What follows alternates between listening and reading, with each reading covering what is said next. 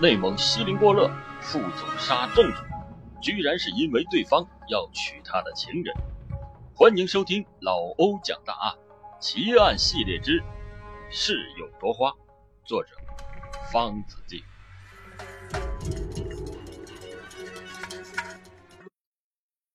二零零五年八月十七日，内蒙古自治区锡林郭勒盟中级人民法院刑事审判厅。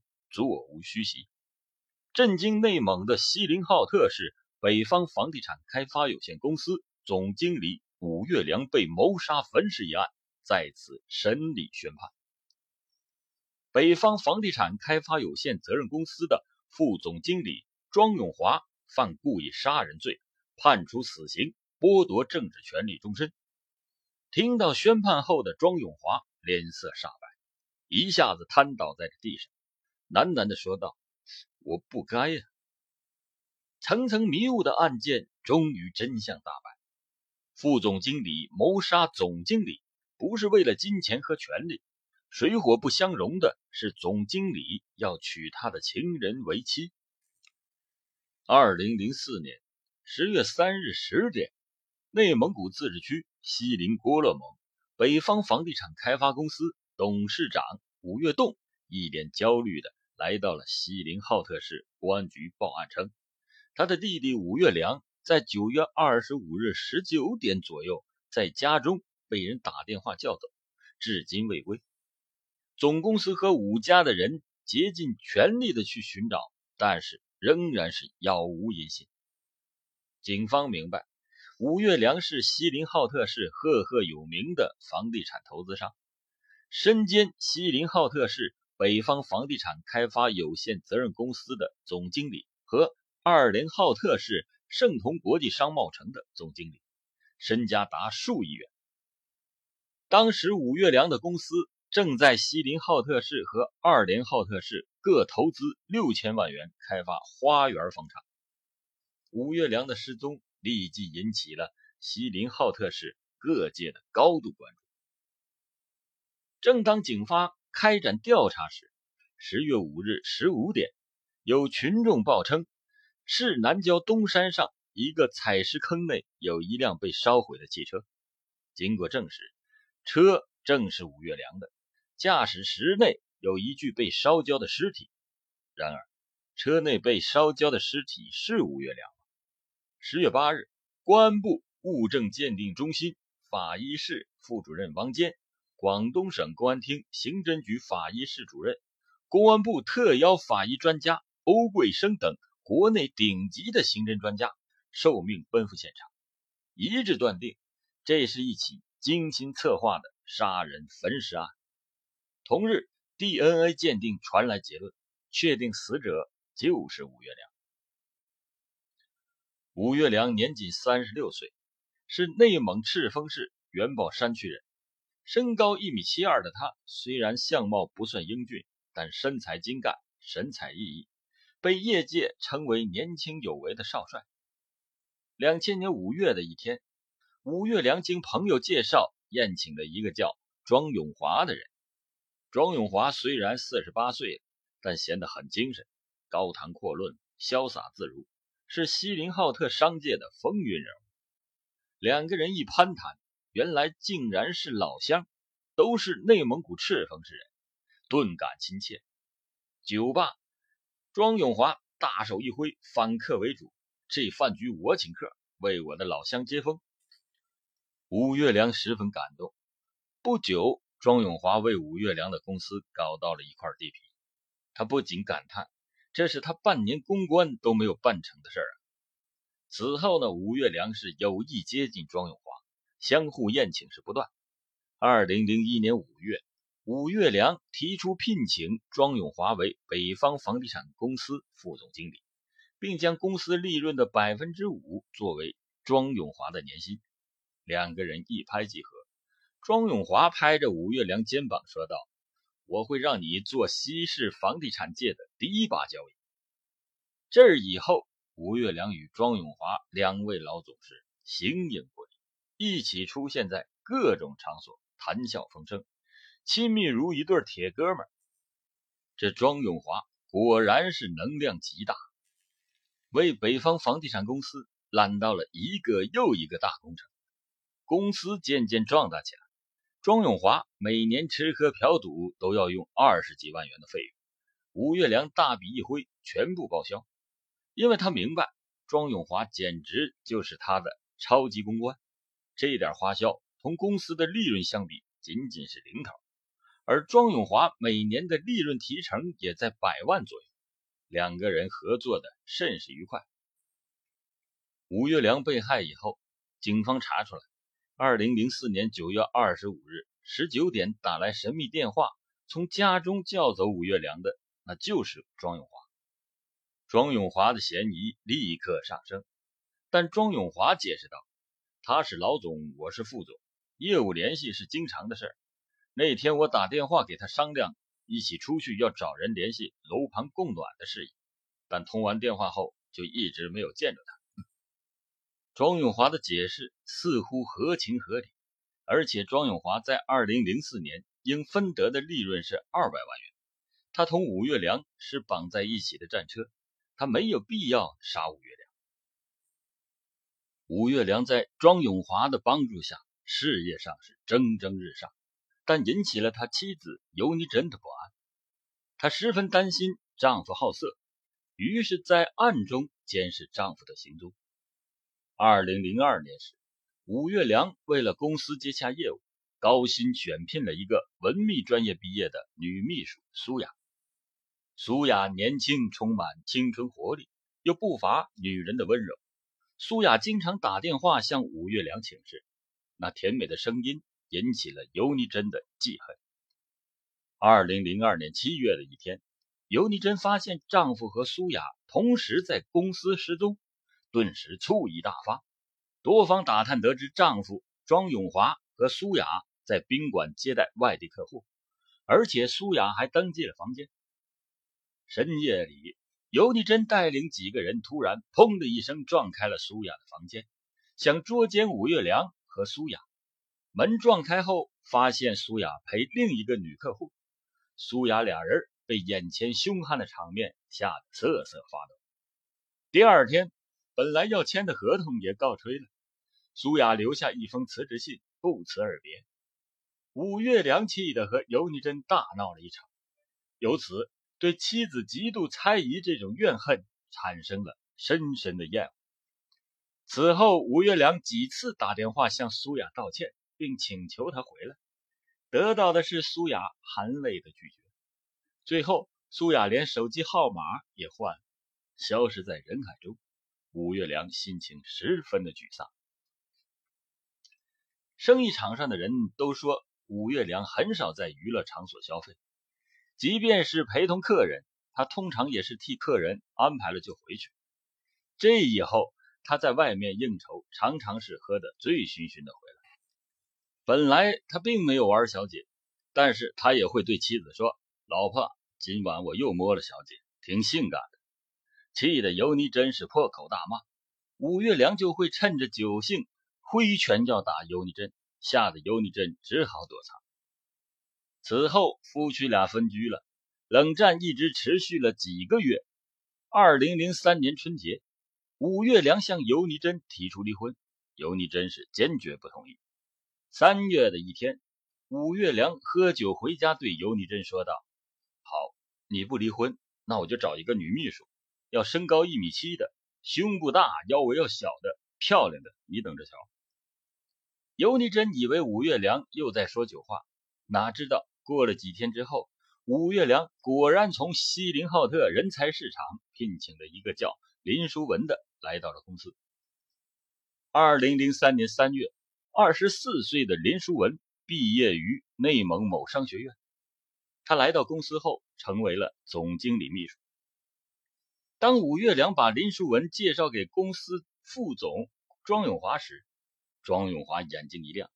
林书文一米七的身材，曲线玲珑，长长的不染色的瀑布似的黑发披在淡蓝的连衣裙上，一副清纯可人的模样，心里不禁一热，心里暗想说。武月良竟然聘来如此漂亮的女秘书，似乎就是他梦中想要找的。从这以后，本来上不上班都自由无羁的庄永华，竟然天天按时到办公室，找机会同林书文聊这儿聊那，海阔天空，天南地北。只要吴月良不在公司，他就以工作的名义将林书文叫到自己办公室，嘘寒问暖。吴月良找林书文任秘书，本来就是故意要与妻子斗气，对林书文并没有什么非分之想，因此。一般对林书文的工作安排就少了很多的接触。对于庄永华带着林书文出去应酬，他也并不在意。反正对外的关系都是靠庄永华去疏通。时下他正在二连浩特市筹建盛同国际商贸城，西林浩特市的事务多数就交给了庄永华。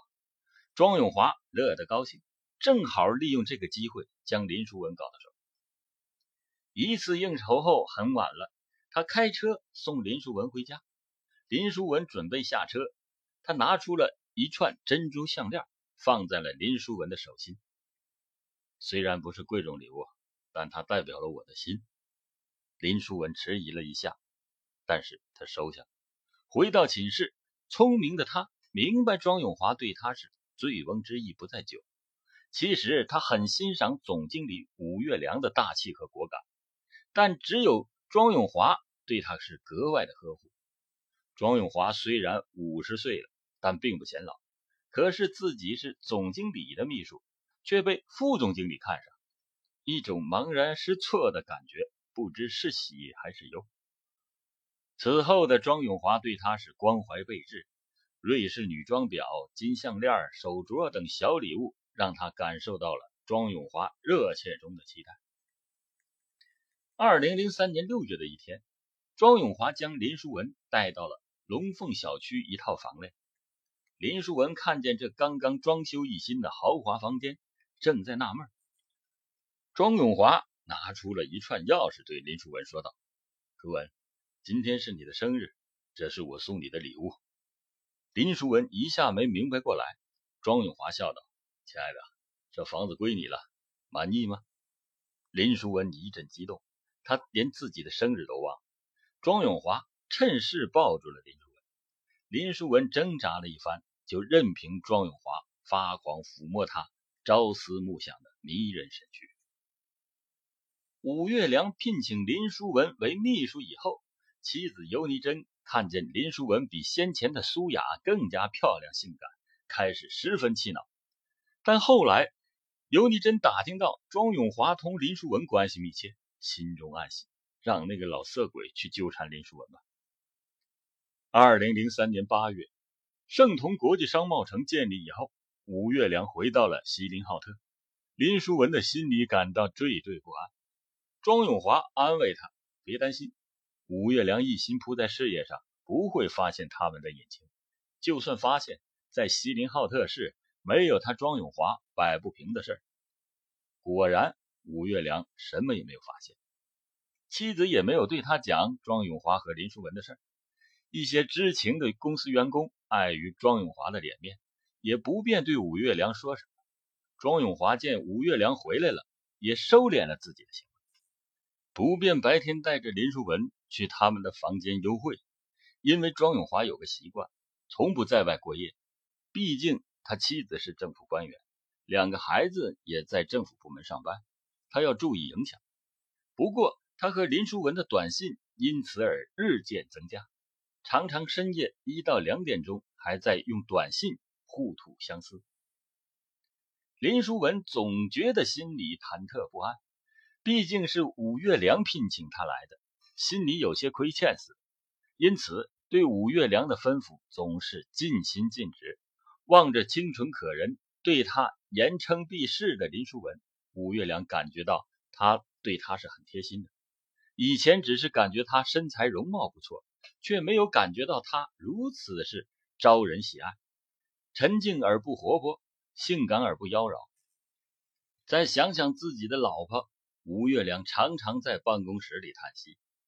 有一次，林书文又看见吴月良在办公室内神情沮丧，于是关切地问道：“吴总，有什么烦心事吗？”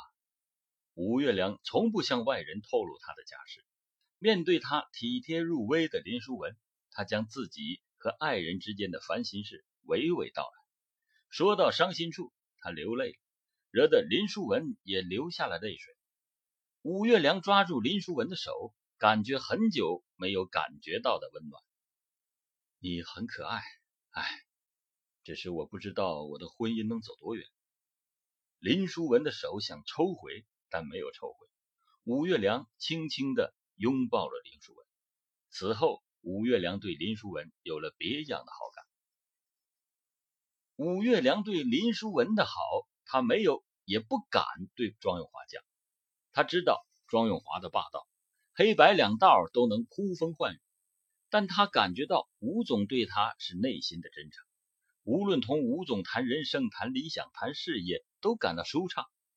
年轻的吴月良散发出的雄心万丈、蓬勃向上，让林书文顿感羡慕。而庄永华是世故的，给他是物质，对他是肉欲，对此他欲罢不能。二零零四年五月，吴月良悄然带着林书文来到了锡林郭勒盟大草原。五月的草原，碧草连天，花朵点点，两人依偎在一起，无限美好。我想娶你为妻，你同意吗？吴月良深情而又认真的望着林淑文说道。霎时，林淑文的心里充满着爱怜和忧伤。月亮，我也爱着你。当天晚上，他们就住到了一起。半夜醒来的林淑文百感交集，暗自流泪。要是之前没有和庄永华的事儿多好！年轻有为的武月良要是和他共度人生，而庄永华只是想占有他，他能退出庄永华的网吗？他能将实情告诉武月良吗？如果两位老总反目，他还能待下去吗？林淑文不敢再想下去，他知道自己已经一步一步陷得很深了。六月以来，武月良总感觉下身不适，到医院检查才知道自己得了性病。他很困惑，自己怎么会得性病？除了接触林淑文以外，这一年以来他没接触过其他的女人。他就问林淑文是怎么回事。林淑文支支吾吾地说：“以前到游泳池洗过。”他也在怀疑自己的性病是不是游泳池传染。其实。他心里何尝不知道这性病是庄永华传染给他的，他自己也在暗中治疗，可他怎么敢对武月良讲出实情？武月良对林书文十分相信，也没有深究，嘱咐他以后要小心，一起好好治疗。此后，武月良多次提出同妻子离婚都不成，非常的烦闷，多次在办公室闲谈中同庄永华提起想同妻子离婚。庄永华知道他们夫妻的关系紧张，但武月良如此强烈的提出离婚，他感到有点诧异，因为在他看来，武月良对婚姻还是比较保守的。但是近段时间，武月良时常带着林书文单独出去，而林书文也隐约表达出想和他分手，他开始显得烦躁不安。没想武月良竟然想夺他的情人，但他又不便发作。只得是心里窝火，而林书文呢，有时一天要分别同两位老总幽会，又不敢穿帮，他不知道这样的日子能够走多远。几次想离开公司，才发现自己对于两位老总已经是难舍难分了。八月的一天，吴月良又在闲谈中对庄永华透露，他爱上了林书文，想离婚后娶林书文为妻子。庄永华大吃一惊，暗想：“你夺我情人就得了，我睁一只眼闭一只眼，竟然玩到了要娶她为妻的地步。”内心的怒火终于燃烧起来。但老于世故的他压住了火气，对武月良的打算不置可否。庄永华将林淑文约出来，破口大骂他水性杨花。林淑文哭泣道：“庄总，我知道你对我好，但是我是一个弱女子。”他要喜欢我，我有什么办法呢？况且我不能告诉他你我之间的事儿啊！庄永华听罢，对武月良气的是咬牙切齿，感觉如夺妻之恨一般，因为他将林淑文当成了他后半生心灵的依托，怎能甘心眼睁睁地看着林书文被武月良夺去？然而，林书文毕竟是武月良聘请的秘书，他在道理上占了下风。如果把问题挑明了，结果可能是三个人都是败局，谁也得不到谁。他只得将怒火压了下去，吩咐林书文不得透露他们之间的事情，他来想办法去解决问题。九月初，武月良在公司内私下对一些信任的员工说出了自己想离婚娶林淑文的打算。庄永华听说以后，脸色立刻阴沉了下来。一向性格开朗的他，那时间是一直闷声不响。一天，武月良对庄永华笑道：“听说市郊有个神算，很会算卦，请你帮我去找一下那个神算，看看我的婚姻命运和前程。”庄永华诺诺的答应，心里已经是对武月良恨之入骨。他的内心盘算着该如何对武月良摊牌了。九月二十四日，庄永华没有上班，他在家中取出了一把二零零二年在黑市购买的小口径步枪，用钢锯将枪管锯断，装在渔具的帆布包内。他准备和武月良谈判。如果武月良不退出这场游戏，他将灭了他，在制造车祸现场让他车祸而亡。二零零四年九月二十五日十九时许，庄永华打电话给武月良说，神算已经找到了。武月良呢信以为真，连晚饭也没吃，就开着一辆红旗轿车出来了。庄永华上车后，由庄永华驾车前往市郊东山。车开到了东山的一个采石场的小山包上，这是庄永华精心选择的地方。武月良下了车，庄永华拿着帆布包也下了车。天色已经渐渐黑了下来，四周没有房屋，也没有一点灯火，只有风呼呼的吹。哪里有神算？武月良不安地问道。神算？武月良，你没算到今天是你的死期吗？吴月良大吃一惊，惶恐地看着庄永华阴沉而模糊的面孔。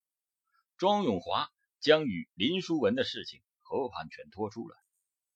吴月良这时他才明白，他将要娶的林书文已经被庄永华霸占了一年。你必须退出这场游戏。”庄永华对吴月良狠狠地说道。“如果我不答应呢？”吴月良已经是无比愤怒了。庄永华缓缓地举起了小口径步枪，武月良急忙地躲进车里，刚关上车门，准备打火逃离现场，砰！枪响，很快又被风声吞噬。武月良头部中弹，头一歪，昏倒在方向盘上。庄永华将武月良的手机拿了，换位换到空档，将车顺势推出山路，从四五米高的地方跌入了一个圆形的采石坑内。剧烈的碰撞后，轿车立刻燃烧着火。庄永华见轿车已经被熊熊燃烧之后，立刻掉头跑下山去。边跑，他边将那支枪分解，一块一块扔在了草丛之中。下山后，他拦了一辆的士，急忙的回到自己家中。二零零五年一月二十五日，林书文被依法刑事拘留。林书文否认和两位老总有性关系。但在三人同时都患有同一种性病的证据面前，羞愧的他终于将所有的经过和盘托出。一月二十六日，庄永华被刑事拘留。被酒色掏空的庄永华已经患有严重的高血压和心脏病。为了审讯安全，专案组专门从蒙医院聘请了胸内科专家，携带急救设备和药品，全程配合。斗智斗勇的较量之后，庄永华终于交代了枪杀武月良的经过。然而，大家可能想不到的是，庄永华现在仍然好好的活着。他在二审中被判处死缓。至于什么原因，大家都懂的。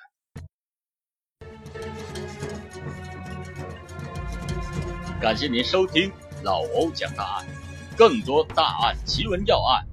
敬请关注微信公众号“微言耸听”。